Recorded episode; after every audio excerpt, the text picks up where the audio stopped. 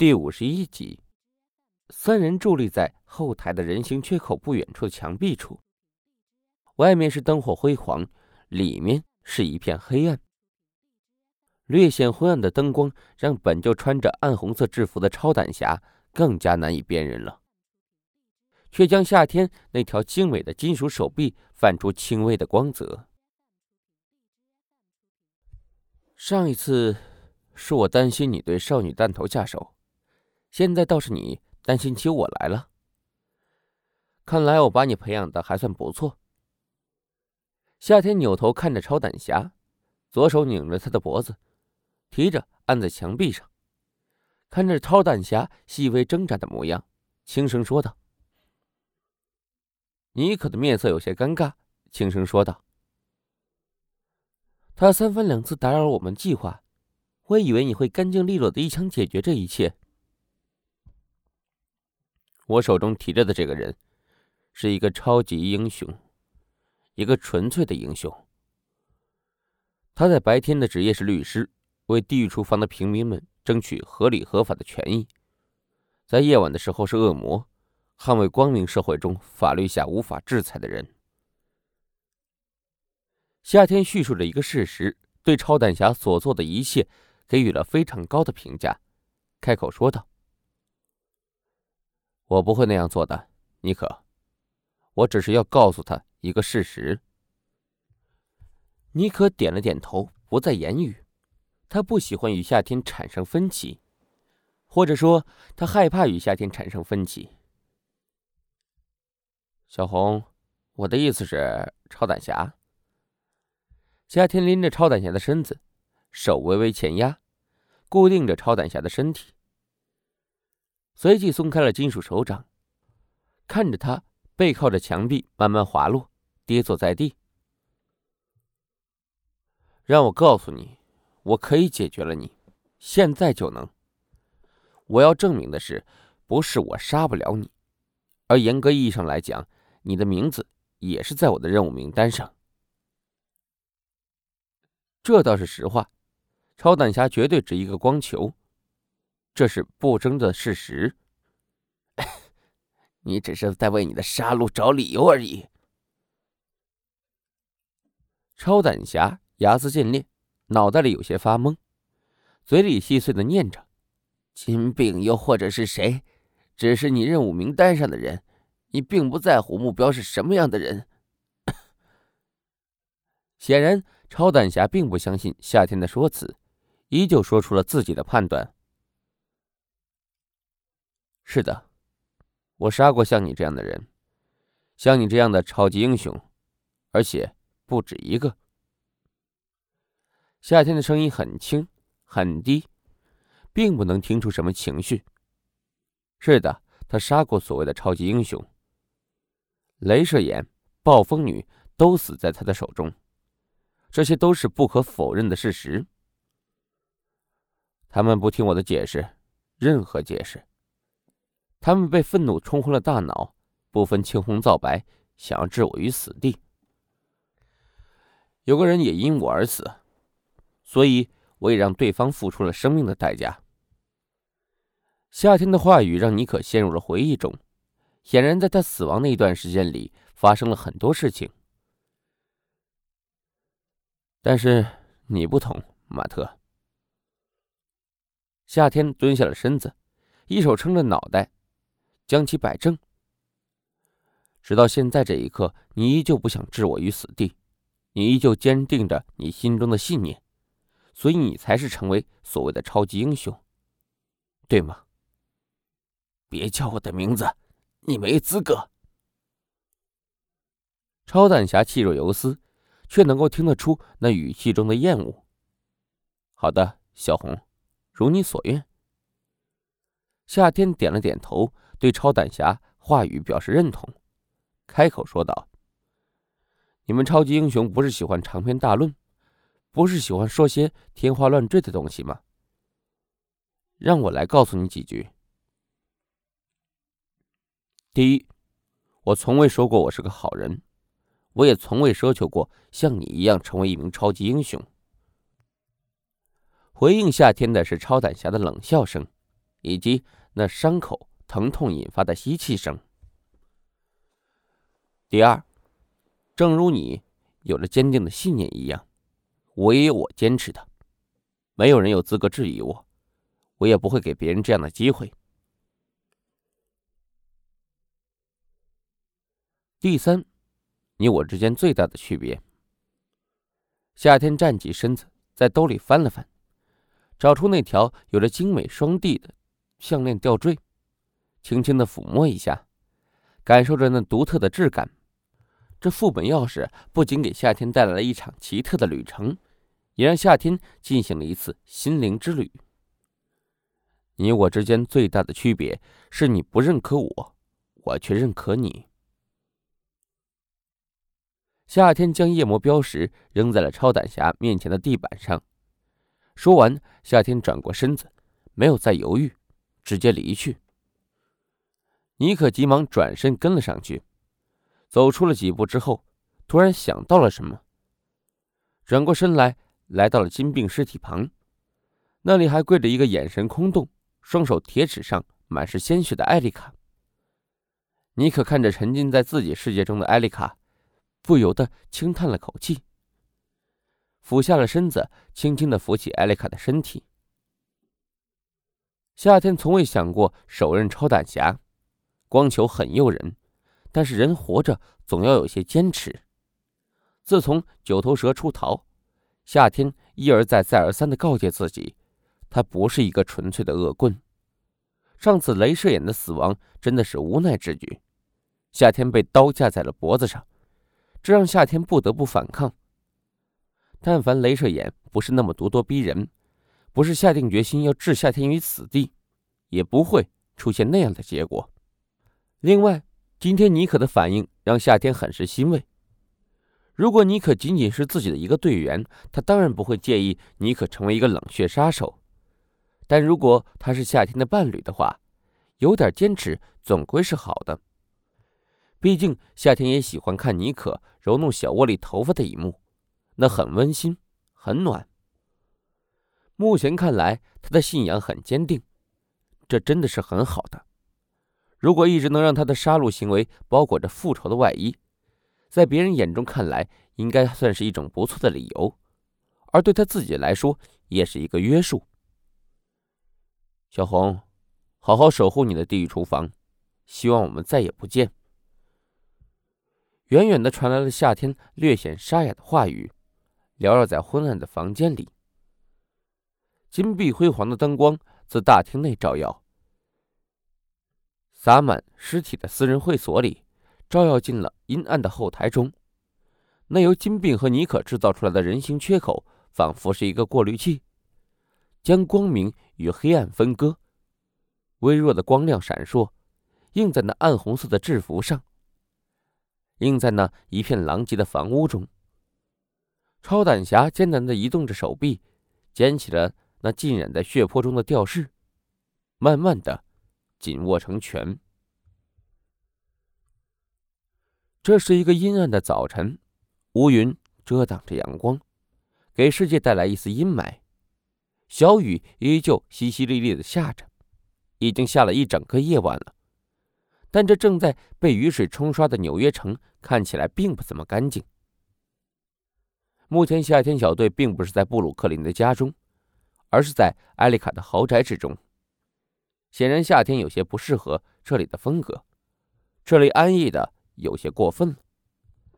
在昨夜和金病超胆侠惨烈的战争过后，夏天得到了他想要的光球，心情不错的他睡得也很踏实。伴随着夜雨，夏天和妮可、艾丽卡回到了艾丽卡的豪宅中，好像什么事都没有发生过一样。事实上，现在的纽约城已经彻底爆炸了，私人会所数据尸体引起了所有人的注意，而著名企业家威尔逊·菲斯克的死亡，更是给纽约城投下了一颗炸弹。金并在光明社会中的身份引起了整个社会的关注，在这样资本主义的国度中，一名大企业家被如此残忍的杀害，这可是一件了不得的事情。消息在短短一夜传遍了整个国都，掀起了媒体的狂欢。而在部分知晓威尔逊·菲斯克地下社会的人群，掀起的浪潮更是巨大。金并是什么人？他可是掌控了纽约整个地下社会，甚至在整个国度中都是鼎鼎有名的大佬，一个绝对的上位者，一个绝对的野心家，是绝大多数这辈子都要仰望的存在。结果就这样卑微的死在了一间私人会所之中。原本将地狱厨房打理的井井有条的金并，在他身陨那一刻，将地狱厨房彻底推向了深渊。纽约城从来不缺乏野心家，当山里的老虎死去之后，一众宵小开始蠢蠢欲动了。金并手中掌控的份额实在太多了，他手中的事业、拥有的资产，真的是一块相当庞大的蛋糕，引起了所有苍蝇的注意。昨夜，地狱厨房乱的不仅仅是治安秩序，更是地下的社会秩序。不难想象，一系列错综复杂的社会关系开始重组了。如此恶性事件也引起了国家官方部门的高度重视，市局、地检众多部门已经忙得焦头烂额，私下里更是暗潮涌动。一时间，不仅仅是地狱厨房的范围内，整个纽约的范围。都炸了锅，所以和纷纷扰扰的外面相比，这豪宅真的是温馨的有些刺眼呢。无论外面的社会如何混乱，普通人民只当一个吃瓜群众，关心关心新闻，依旧过着平淡的生活。金并麾下的产业链条总要过一阵子才会变动，普通从业者也要过一阵子才会感受到这次事件给他们个人带来的影响。夏天支起了身子，舒舒服服的洗了一个热水澡，一边擦着自己的金属手臂，一边走出了浴室。夏天起床时还在熟睡的妮可，此时已经醒了过来，不过也没有闲着。此时，妮可正在摆弄着一只暗红色的短棍。妮可仔仔细细的研究着手里的短棍，扭动短棍的尾部。伴随着机械表盘一样的咔嚓声，短棍突然变长，成了典型的盲杖模样。你似乎对战利品有着很强的收集欲望啊！夏天走了过来，一边看着妮可，一边说道：“妮可从把眼那里夺走的军刺，他替换掉了原来他自己的匕首，将把眼的军刺插在自己的小腿匕首套中。”而昨晚和超胆侠对战之后，他也拿走了掉落在地上的盲杖。我的武器袋有很多的空闲位置。另外，你说的对，我喜欢战利品，也喜欢各种各样的标志性武器。妮可挪了挪身子，示意夏天坐在自己身旁，将盲杖递给夏天，随手从夏天手中接过毛巾。擦拭着夏天的精美的金属手臂。虽然我很敬仰他在地狱厨房做的一切，但这并不妨碍我讨厌他。他总来阻碍我们的计划，这算是他给我的补偿吧。妮可一边擦拭着夏天的胳膊，笑着轻声说道。夏天微微笑了笑，没理会尼克。夏天右手拿着盲杖。仔仔细细的打量着手中这把精美的武器。事实上，夏天倒是知道这个盲杖的名号。这可不是一根普通的盲杖或是短棍，它作为超胆侠的专属武器，可是有一个专属名称——警棍。它的常规形态是两节短棍，第二形态是两节短棍拼凑成的长棍。盲杖基本上就是这一形态了。第三形态就是双节棍了，中间的伸缩绳韧性极好，长度非常可观，适合各种各样的战术动作。第四形态类似于古代的飞贼暗器飞爪，前方可以发射爪钩，可以用于攀爬高墙、抓钩物品。不得不承认，这一武器的实用价值可是非常高的。夏天按下了一个按钮。短棍前方头部突然向外张开三个爪子，不过都不是真正意义上的尖钩，而是三个长方条，上面带着的并不是锋利的锯齿。中间那个按钮，尼可开口道。夏天按下那个与暗红色融为一体的按钮，前方的爪钩瞬间弹射出去，头部长方形勾在了沙发的靠背上。夏天点了点头。再度按下按钮，一股力量拉拽着夏天向前而去。但是夏天显然不想离开床铺，所以死死地握住短棍。结果，远处的被勾住的沙发就被勾了回来，直奔向夏天的位置砸了过来。这伸缩绳力度不错，以后你攀爬墙壁可以好好利用这个爪钩。夏天意念能力涌出。沙发突兀定格在半空中，慢慢的飘回了原位。